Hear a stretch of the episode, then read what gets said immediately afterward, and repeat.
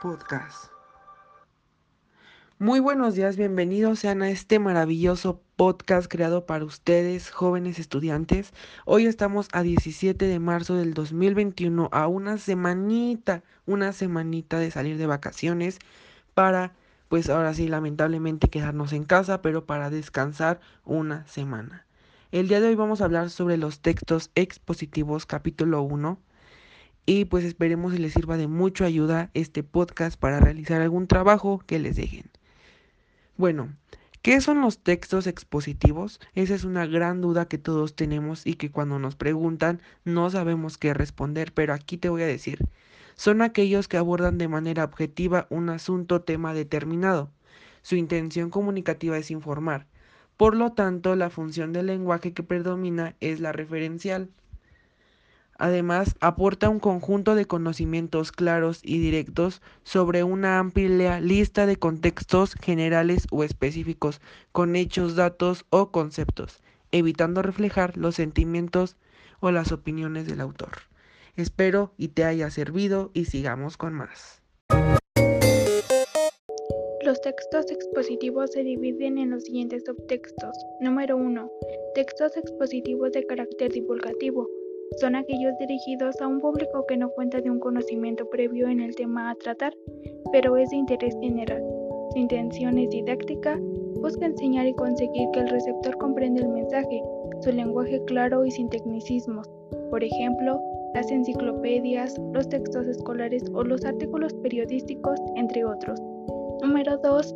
Textos expositivos de carácter especializado estos textos están destinados principalmente para emisores que tienen conocimientos previos sobre el tema. Estos podrían ser especialistas en un determinado contenido, contienen un lenguaje específico de un área de conocimiento. Algunos ejemplos de estos son las monografías o las tesis académicas, los escritos jurídicos o los artículos científicos.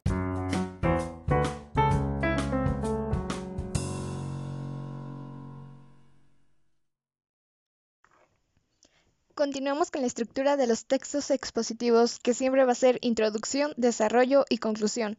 La introducción va a constituir la presentación del tema que será abordado, el enfoque que se empleará y los puntos o aspectos de mayor interés. El desarrollo es la parte del texto en el cual se expone la información del tema que se está abordando. Implica la explicación o aclaración de aspectos esenciales, ejemplificaciones, clasificaciones, etc. Para esto, el texto expositivo puede ayudarse de títulos, epígrafes, guiones, listas y otros recursos similares.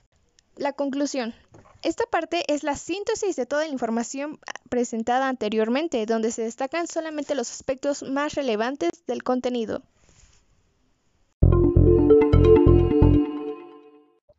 Los ejemplos de los textos expositivos pueden ser los siguientes: una noticia, un reportaje, una crónica, una entrevista, una monografía, una biografía, un guion de exposición, entre otros. Pero en este caso les contaremos una biografía sobre Benito Juárez.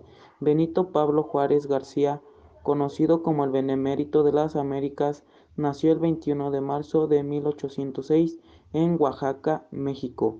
Sus padres, Marcelino Juárez y Brígida García, eran campesinos de origen indígena zapoteca. Cuando tenía tres años, sus padres murieron y fue criado por sus abuelos. Benito logró superarse. Estudió leyes en el Instituto de Ciencias y Arte de Oaxaca y se convirtió en abogado.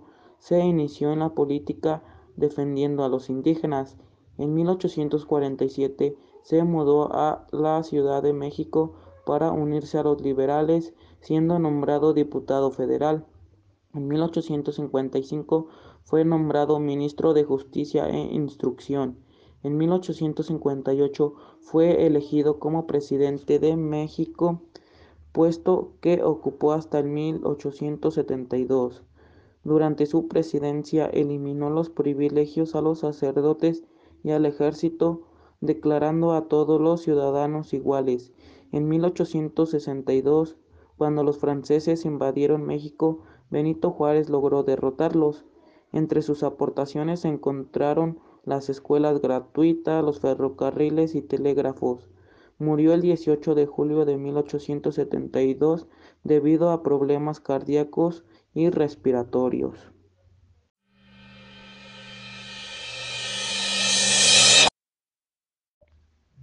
Finalizamos con las características del texto expositivo, las cuales se diferencian y se caracterizan de los demás textos principalmente por su estructura para organizar la información y en su estilo de redacción.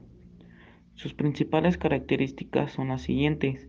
La redacción del texto es objetiva. El autor debe dejar de lado toda opinión personal. Se escribe en tercera persona hace uso de un lenguaje claro y preciso.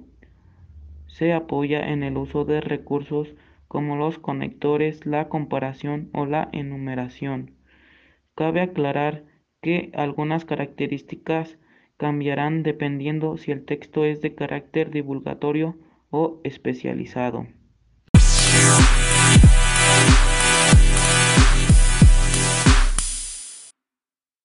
Pues amigos, este podcast ya acabó. Espero y les haya servido demasiado sobre los textos expositivos. Mi nombre es Antonio Segundo Gil.